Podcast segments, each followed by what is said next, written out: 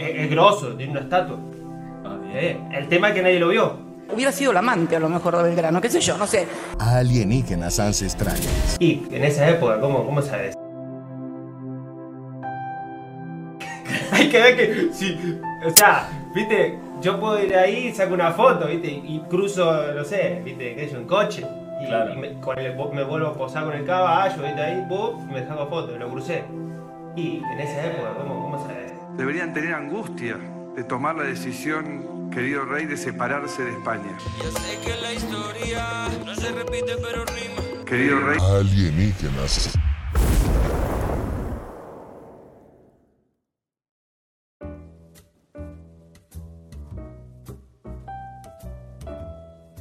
Les damos la bienvenida a Mucho Texto, el podcast de Revista Enraizada.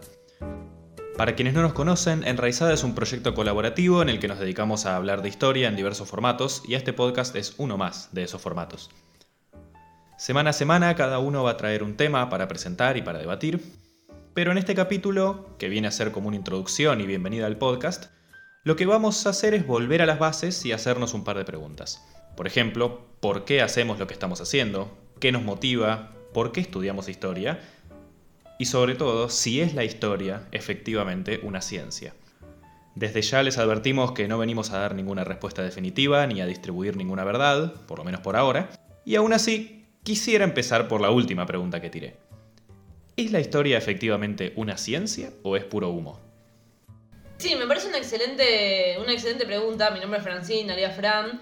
Particularmente me gusta porque me gustan las preguntas que no sé responder, sobre todo. Porque es donde más puedo vender humo. Y yo creo que la historia es un espacio hermoso para aventurarse y para aprender muchísimo y para transformar muchas cosas. Pero también para vender mucho humo. Y es algo que para mí es muy importante vender humo. Yo creo que, que nos, que es algo muy necesario. Yo igual soy, fuera de que me guste vender humo, yo defiendo a muerte, puedo agarrarme las piñas con quien sea, con que la historia es efectiva una, efectivamente una ciencia. ¿Por qué lo digo? Número uno, porque toda mi vida soñé con usar guardapolvo. Estoy harta de estar yendo a cruzar a la facultad y ver un montón de gente con guardapolvos y estetoscopios en el patio. Yo también quiero tener mi guardapolvo y sentir que estoy haciendo algo cool. Eh, y no solamente eso, sino también porque... mm, bueno, nada, es un secreto que intento guardar en general, pero estudio abogacía y me gusta saber que puedo vincularlo a las dos carreras que venden humo juntas. Eh, creo que siempre se puede robar de dos lugares Está bueno, diferentes. arrancamos- Censuremos esta parte. En vez de ofender a un solo colectivo de profesionales, ofendemos a dos colectivos de Es profesionales. que si ofendés a todos los campos de profesionales es como si no estuvieras ofendiendo a ninguno. Yo creo que todos los campos de profesionales que venden humo tienen que unirse. Eh, entonces llamo a los abogados a unirse, a los historiadores, por ejemplo. A los sociólogos probablemente los más vende humo de todos. Sí, la puerta es grande para mí. eh, Es una casa muy grande y acogedora y creo que todos podemos vender humo en este lugar. Eh, pero fuera del hecho de vender humo, porque yo estoy diciendo mucho vender humo y siento que va a deslegitimar lo que estoy opinando. Pero me parece que lo más importante de, pensar la historia como una ciencia es cuando debatimos acerca de la capacidad de poner leyes a algo. Si puedes poner una ley en el medio, una norma, algo que se replique a lo largo de un tiempo determinado, efectivamente es una ciencia y no con esto. Y me parece que tenemos un error a veces de confundir ciencia con. ciencia con verdad. Em, porque yo no creo que la ciencia sea como una garante de verdad. No creo que vayan siempre por el mismo camino, pero sí creo que la ciencia nos facilita muchas veces acceder a lo que podríamos llamar una verdad, entre muchas comillas. Eh, entonces me parece que eso, creando un método, usando recursos y eso, podemos aventurarnos a pensar que quizás hay alguna respuesta. No, y tendemos a pensar también a la ciencia como ciencia exacta, como, las, como si las ciencias exactas fueran demasiado exactas. Se me ocurría con esto que decías, la verdad. Nada que ver el ejemplo que voy a dar, pero no sé si ustedes tienen, yo tuve una química bastante pedorra en el colegio, pero si ustedes tienen este modelo del átomo, que es como que pensamos física, pensamos química, igual ciencia exacta, y el modelo del átomo que fue cambiando a lo largo de los años. Y no necesariamente es igual a verdad, porque se fue modificando, nos dimos cuenta que muchas cosas no son como esas cosas. Estoy vendiendo un montón de humo, no sé nada sobre química. Me Enraizada, un podcast de química. Me Ah. encanta que te metas en el ámbito de la química, del cual ciertamente no podemos hablar. Hay varias cosas. Me gustó lo que dijo Francine de que la historia consiste mucho en vender humo. Yo interpreto que ese vender humo es la parte más literaria de la cuestión. Me parece una mala presentación corporativa igual. Sí, pero vieron que igual yo creo que en las ciencias sociales hay algo del auto boicot que en ningún otro ámbito yo he visto que decís profesionales intentando deslegitimar su propia disciplina Son- todo el tiempo, constantemente, como un poco insoportable. Son muy perro chiquitos lo- los pertenecientes a las ciencias sociales. Sí. Siento que los periodistas son muy seguros de sí mismos, son muy perro grande y nosotros somos muy perro chiquito. Sí, hay algo de eso. También creo que lo que dijiste del átomo, que el, el modelo va cambiando a lo largo del tiempo, creo que eso lo explica pero no lo deslegitima. Porque lo mismo pasa en historia, cada 20 años empezamos a... No, no, pero yo me refería a teorías. que tendemos a pensar que las ciencias exactas son exactas. Y no, sí, no necesariamente, entonces te- tendemos a traducir ciencia igual a ciencia exacta. Pero para mí también hay un problema y es que muchas veces con ese argumento la gente lo lleva al lado contrario. Es decir, pienso mucho en la actualidad, que está ese debate de, bueno, está bien, la ciencia exacta no es tan exacta, entonces todo da un poco lo mismo, como que yo opino, vos opinás, listo, somos todos felices y yo tengo mis honorarios en una servilleta. Y no estoy muy segura, pero creo que efectivamente las pirámides de Egipto fueron hechas por extraterrestres eh, reptiloides. ¿Por qué no? Chávez también era un reptiloide o, o la mayoría de nuestros políticos son, son lagartos. Y digo, parece una joda, pero efectivamente tenemos muchos canales de YouTube donde se afirman un montón de cosas. Sí, y están buenísimos, los recomiendo todos, aunque estén equivocados. Pero no importa. Yo creo que ahí se juega mucho cómo entra el rol del profesional, no solo historiadores, sino profesionales de cualquier disciplina en el mundo social. Donde en la academia se puede debatir cosas en un marco relativamente seguro porque sabes que aproximadamente todo el mundo maneja más o menos las mismas categorías y cuando la sacás de ese ámbito te encontrás con que tu conjunto de saberes, tus seguridades, tus verdades, tus 285.000 textos leídos, están pululando con un montón de otras teorías que no tienen nada de sentido, o sí, y tenés ambas cosas. Por un lado, no creo en la academia como exóticos sabios que bajan del monte a, distribuir sus verdades, onda Zaratustra, diciendo, no, bueno, esto es así, esto es así, y todo el mundo, ah, sí, esto es así. Creo que hay un saber popular que está bueno que puje hacia arriba, pero tampoco la pavada, o sea, ¿dónde trazas la línea? ¿Hasta dónde es admitamos el saber popular y hasta dónde es terraplanismo? ¿Dónde está la línea? ¿Me entendés? ¿Dó- ¿Cuál es la, la visión del historiador? Desde Enraizada no creo que querramos, ni con los artículos, ni acá en el podcast, distribuir nuestras verdades y decir esto es así, ponerse en policía de, no, bueno, en realidad ustedes están equivocados, la historia es de esta manera. No. Pero por otro lado hay que tener cuidado con la democratización de ese saber porque el hecho de que todo el mundo tenga una opinión no quiere decir que todo el mundo tenga razón. No sé qué opinan si me estoy metiendo mucha polémica. Te pusiste respecto. autoritario, veo. Sí, un montón. Yo reniego de. Me voy a poner en la postura contraria. Muy bueno, Eh, reniego del monopolio del saber completamente. Eh, creo que algo que nos da la pauta de que no tenemos ese monopolio del saber es la historia reciente. Como indica su nombre de historia reciente, es historia que pasó hace muy poco. En lo cual, la opinión de los historiadores, si bien eh, tiene detrás, eh, se legitima a sí misma si se quiere, porque tiene más conocimiento y más estudio, te encontrás constantemente con otra gente opinando otras cosas, porque yo lo viví pibe eh, y esas cosas. Eh, pero nada, eso, reniego del monopolio del saber. Nada más para bardearte. Eh, no, no, acá creo que estamos todos en contra del monopolio del saber, porque si no, eh, seríamos una radio de Aripaluch. ¿Lo tenés anotado ese chiste también? Lo acabo de inventar y por eso no fue tan bueno. Todo está guionado. No somos solamente gente charlando. Trabajamos. Parece que no, pero laburamos. Está ahí guion. Eh, no, bueno, está bien, acá todos estamos en contra del monopolio del saber, etcétera, eso estamos más que de acuerdo, pero sí es verdad, y me paro un poco en la línea un poco más autoritaria de Martín, que aún asumiendo que podemos todos opinar y de que creo que pueden salir muy buenas opiniones, incluso sin ninguna formación en específico, porque tampoco hay que meterse en el nicho de la universidad e instalar la carpa ahí, quedarse a dormir y armarse un fuego, porque puede ser un poco peligroso. Pero, por ejemplo, remontándome un poco a la historia más precisa, y cuando me remonto a la historia precisa, no es porque lo sé, es porque leí historiografía de segundo hoy mientras laburaba en un call center.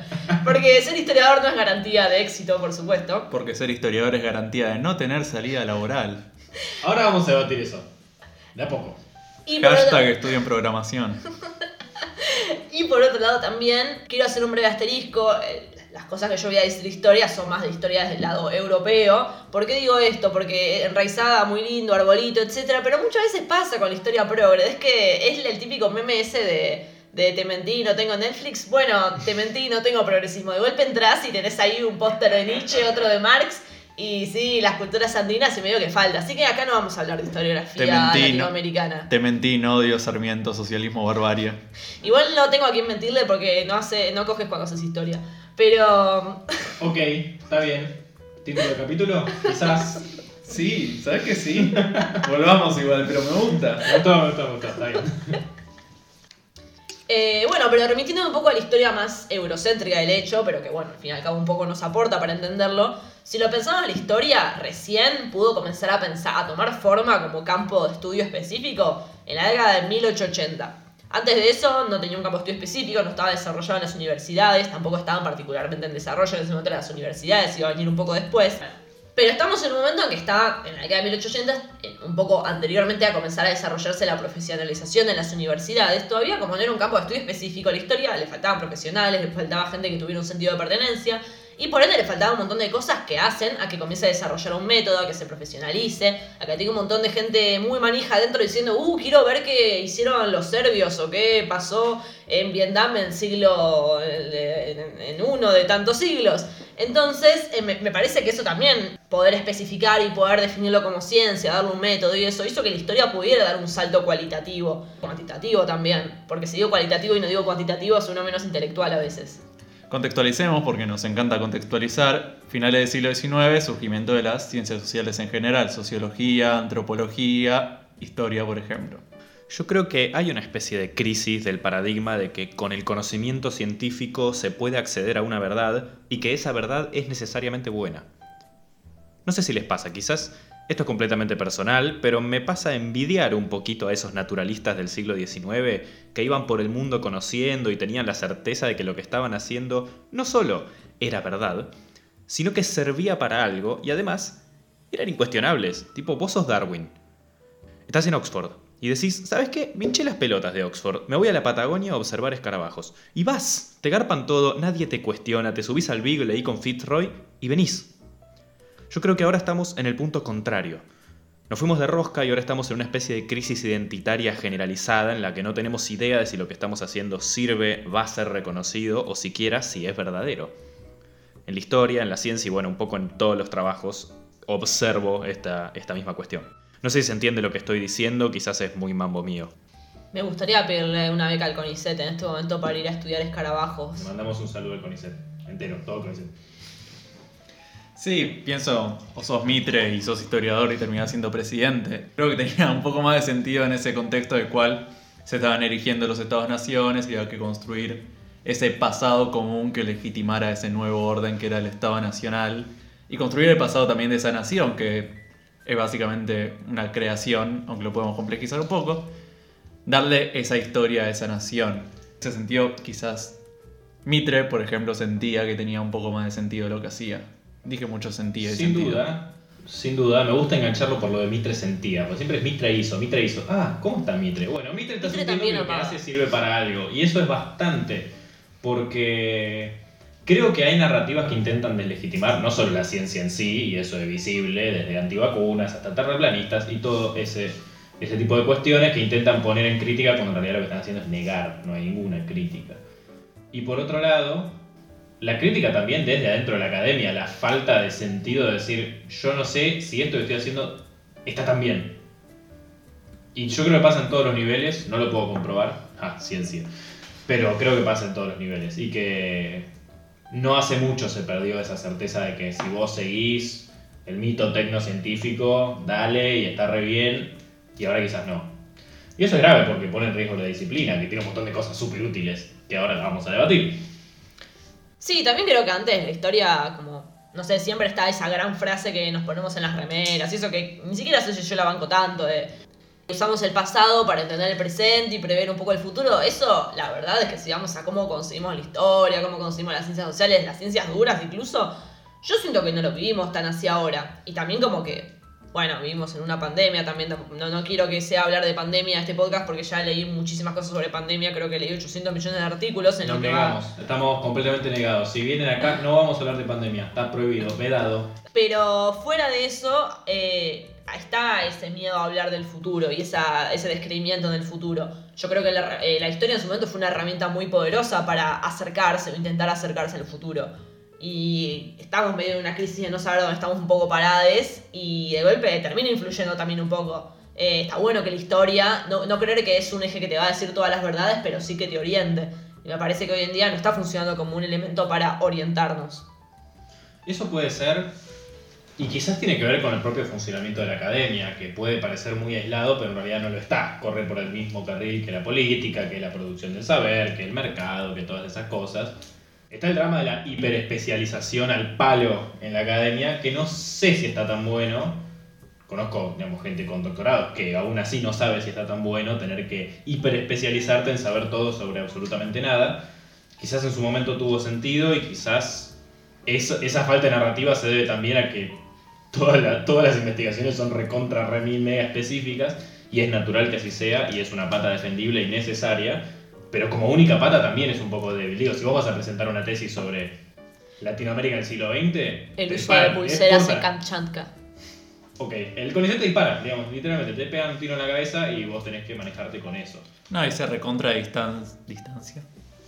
Esa palabra existe ahora. Sí, se recontra distancia también de, bueno, esta historia que estábamos mencionando recién en el siglo XIX, que es una historia de las naciones, o sea, historia de Argentina y biografía de Manuel Belgrano, que yo creo que se llama el libro de Mitre, Sí. eh, que son historias súper generales y no eh, la inserción del peronismo en Villa Constitución en Santa Fe en el año 53, que es súper específico y que se estudia. Por un lado sí, o sea, por un lado sin duda lo que tenés, lo que estás diciendo tenés razón. Por otro lado, yo creo que es un ámbito muy específico, muy profesionalizado el que se ha ascendido y que la narrativa mitrista está vigente en los planes de estudio secundario, digamos, vos vas y lees historia de la Argentina. Pero hay una beta todavía más picante de la relación entre los historiadores y aquello que estudian, que es el muy improbable pero todavía posible caso de que encuentres una verdad incómoda. Incómoda y no solo incómoda para vos, sino que tenga consecuencias catastróficas e inmediatas en la sociedad que te rodea. Por ejemplo, suponete que vos estás ahí en el Archivo General de la Nación, revolviendo documentos, haciendo cosas que se hacen en el Archivo General de la Nación, y te encontrás una partida de nacimiento que dice que Diego Armando Maradona es brasilero. Nació en Río Janeiro. Y vos decís, wow, este es un datazo. Y después decís, no, pará, si yo largo esto al aire, se pica. Hay un problema, la argentinidad se viene al carajo, te van a querer linchar. ¿Qué haces? ¿Qué, qué preferirían ustedes? Inserten, si no les interesa la cuestión maradoniana, inserten el ejemplo que más les guste. ¿Qué hacen? ¿Por dónde van? ¿Por el bienestar general e inmediato o por la verdad? ¿A qué le da más peso? ¿A que la gente esté bien o a que se sepa una verdad? Es picante. Bueno, es un poco este capítulo de Los Simpsons de que Lisa Simpson descubre que Jeremías Springfield es un bandido. No estamos inventando nada, estamos indagando en un texto de eh, un historiador que se llama Rodrigo Lajan Cohen. Le mandamos un saludo, quizás no se escuche. Todo lo que nosotros, meto un paréntesis, todo lo que nosotros digamos de textos, películas, series, referencias, videos, va a estar en la guía del capítulo en nuestra página web. Así que pueden ir a leer ese texto cuando lo subamos al sitio web. Listo, cierro paréntesis. Bueno, primero decir que no es normal que te encuentres eh, con un documento súper ultra revelador que vaya a afectar la opinión pública. No obstante, estás un poco al servicio de esa opinión pública.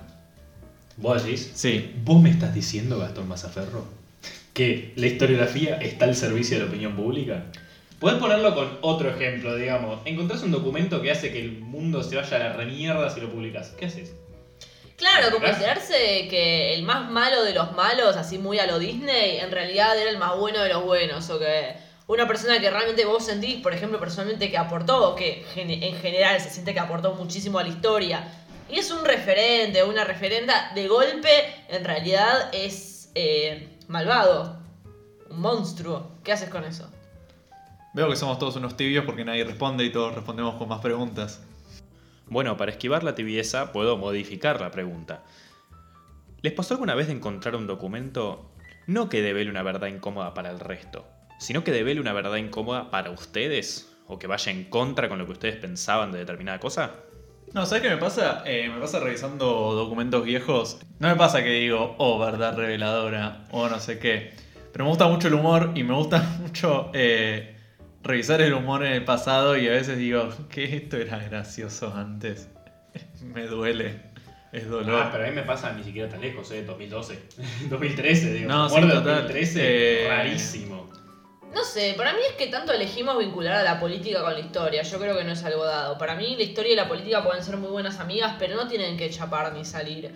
Eh, me, me parece que esa es la lógica, porque a veces me parece que no podemos poner a la política en función de la historia, en absoluto, pero tampoco podemos poner a la historia en función de la política, porque, no sé, está un poco el debate de la verdad, y bueno, yo me descubro esta verdad, y yo creo que avanzaría con esa verdad. Vos profundizarías, digamos, vos decís, me mando, no importa. Que se Y- mueran todos. Sí, sí, sí, el conocimiento Me encanta igual. me- me- me importa. Bueno, eso también es un debate divertido que no vamos a traer entero porque tampoco tenemos la solución a nada, pero que sí a mí, por lo menos, me interpela mucho y me parece muy interesante. Supone que vos tenés a alguien que no sabe qué mierda es un investigador en ciencias sociales, o sea, todo el mundo. Y vos le tenés que explicar lo que estás haciendo. ¿Cómo lo justificás? Vos decís, ¿esto que estoy investigando le va a servir a alguien? ¿O decís, esto es construcción de conocimiento y por ende per se tiene valor? No importa lo que yo esté haciendo. Tiene valor porque es conocimiento y el conocimiento le sirve a la humanidad toda. ¿Cómo lo justificás? ¿Desde qué lado? ¿De qué lado le entran ustedes cuando alguien les pregunta, eh, estudias historia, ¿por qué estudias historia? ¿Desde el lado del conocimiento vale por sí mismo o desde el lado de esto tiene una utilidad práctica concreta hoy que me sirve para X? Creo que la historia es la más complicada. Eh, la sociología se puede justificar en cuanto impacto de una actividad económica en una sociedad, gestión de políticas públicas, la antropología también. Eh, por parte de historia quizás es mucho más específico. Eh, formación de planes de estudio, eh, actualización de políticas en museos y otras cosas que quizás a mucha gente no le importa y le parece prescindible. Para mí eso es verdad, o sea, yo creo que, que se fue generando con el tiempo un aislamiento de la historia, de otras ciencias sociales también, pero sobre todo de la historia, en estoy de acuerdo. Pero también creo que la historia se aisló sobre sí misma. Y eso también es un punto. Es decir, muchas veces hay todo un prejuicio, que no solamente un prejuicio social o de la gente que te descansa un toque, sino también que ese no es el problema fundamental, sino que también hay una cuestión de cómo una sociedad construye a sus campos de estudio. Pero también la historia, que tanto decíamos, que el elitismo de la historia, que hasta qué punto es un lugar accesible, que hasta qué punto todos podemos opinar, etcétera. Bueno, también es como que medio cierro la puerta con llave y tapo la puerta con un mueble gigante porque en el fondo no quiero que absolutamente nadie entre. Un poco sí. Es complicado igual decir, no, bueno, los saberes populares, qué sé yo, y cuando te vienen a cuestionar tu investigación les querés partir una silla por la cabeza, porque dedicaste tres años de tu vida a investigar esa mierda y viene alguien, eh, no, no, no, estás equivocado, es tu vieja está equivocada. Pero bueno, puede, puede pasar y me parece que es un dilema sano que se dé. Sí es verdad que quizás en otras ciencias sociales es más justificable desde la utilidad práctica. No sé si eso es bueno o malo, por lo menos te permite conseguir un laburo más fácil, eso no, lejos de cuestionarlo lo celebro.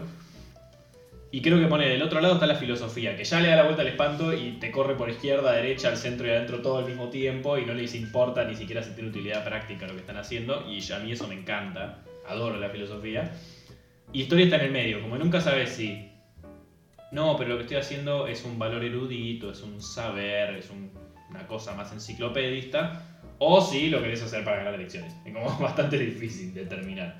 Además como que nosotros en la historia uh, hacemos un chiste, tenemos este debate, que sí, que no le importa a nadie lo que hago, pero en el fondo nos re duele, re queremos que a la gente le importe. Obvio. Y con todo respeto y saludo a los compañeros filósofes, yo siento que les chupa huevo. es tipo, ¿y qué onda? ¿Qué vas a lograr? ¿Qué sé yo, boludo? ¿Qué sé yo? Yo no voy a laburar. Me encanta. Como que asumen que la sociedad los odia un poco. Me encanta y por eso estudio filosofía política. Pero nunca logro estar en ese lugar. Siempre me duele un poco el que no le importe. No, no terminé de dar la vuelta. Una vez leí, me quedé en algo anterior. eh, nada que ver lo que voy a decir, pero cuando fue el atentado a la AMIA, eh, Bueno, eh, me parece muy, muy sano que empieces una oración así. Continúa. No, déjame seguir. Cuando, Sí, sí, cuando fue la investigación sobre el atentado a la AMIA, se encontraron con que todos los fiscales con que no sabían nada de Irán, por ejemplo. Y en ese sentido, quizás la historia puede dar sus aportes. Y es un problema, por ejemplo, que no tengamos investigadores sobre Irán. Y que acá es donde entra Fran a decir: Hola. No, y que el 99% de nuestros investigadores... No, no, me exagero. El 90... Exagero de vuelta. El 60% de nuestros historiadores sea sobre Argentina es un problema. No podemos construir conocimientos sobre afuera que facilitaría un montón de cosas. En ese sentido, construir historiadores puertas adentro te evita tener que importar expertos de Estados Unidos, expertos de Inglaterra que te asesoren en qué onda Irán, cómo tramito esto y todas esas cosas. Sí, porque además a mí me pasa, me presento, soy Fran, ya me presenté hace un par de minutos, pero me llamo Fran y me quiero especializar en el mundo árabe y me pasa que es muy difícil intentarlo incluso, porque es un campo reducido acá en Argentina y por otro lado, acceder a un libro, acceder a una fuente en árabe y acceder a lo que esté traducido termina siendo como un elige tu propia aventura donde no tenés ninguna respuesta. Porque yo tengo que, me pongo a buscar en Google, entro a páginas de investigación, etcétera, libros, qué sé yo, y en ese proceso quizás me descargué un libro en árabe traducido y al mismo tiempo 20 troyanos y me explota la netbook. Entonces, ¿cómo hacemos para que no nos tenga que pasar esto y realmente poder generar conocimiento sin crear árabes exóticos intergalácticos que vienen a destruirnos? ¿Cómo rompemos el mito si no los estudiamos? Y obviamente está ese problema y esa disyuntiva de la necesidad. Podría correr por la cuestión de necesidad, pero po- supongamos que no, supongamos que solamente la posibilidad. La posibilidad de estudiar otro lugar desde Argentina no solo es difícil, como cualquier cosa que intentes estudiar desde otro país, te enfrentas con muchas dificultades, etcétera, sino que además hasta tiempos muy recientes no fue demasiado incluida en las currículas. Digo, pensemos en cómo está estructurados nuestros planes de estudios, es Mesopotamia, Egipto, después un poco de Grecia, Roma, toda Europa y de repente América. Y ya, eso es todo. No figura Asia, no figura África, no figura Oceanía, no figura mundo árabe, no figura nada. Y es muy difícil de sentido. Y sí creo que es necesario, hay muchas perspectivas desde el diálogo sur-sur que intentan buscar eso. Y por suerte esta es una mesa rica en esas perspectivas porque, eh, como dijimos, Fran le interesa mundo árabe, a mí me interesa China y a Gastón le interesa América Central y el Caribe. ¡Wow! Progresismo. Muy buena. Pero sí, es un problema, es muy difícil. Y, pero creo que se están haciendo esfuerzos. Hace poco salieron becas con ISET especialmente para estudios de China. Lo que pasa es que, claro, sobre estudios de China, no por el amor al arte, sino porque está la plata. Entonces, bueno, haces eso. Pero todo suma. Creo que es un buen diálogo para dar. Saliéndonos de la pregunta general de para qué sirve la historia y todas esas cosas. ¿Por qué creen ustedes, desde la absoluta subjetividad incuestionable, que sirve la historia? Ahora vamos a hacer una pausa de 3 segundos que yo voy a contar y vamos a decir la respuesta. Muy bueno. Uno, dos, tres. Nada, No joda, sé. no sabemos la más mínima idea. eh, no creo que tampoco que haya una respuesta para eso. Creo que, que le vamos encontrando utilidades. Yo, por ejemplo, porque me gusta poder eh, tener algo para decir en los silencios incómodos en cenas familiares y también porque creo que el conocimiento está muy desvalorizado hoy en día.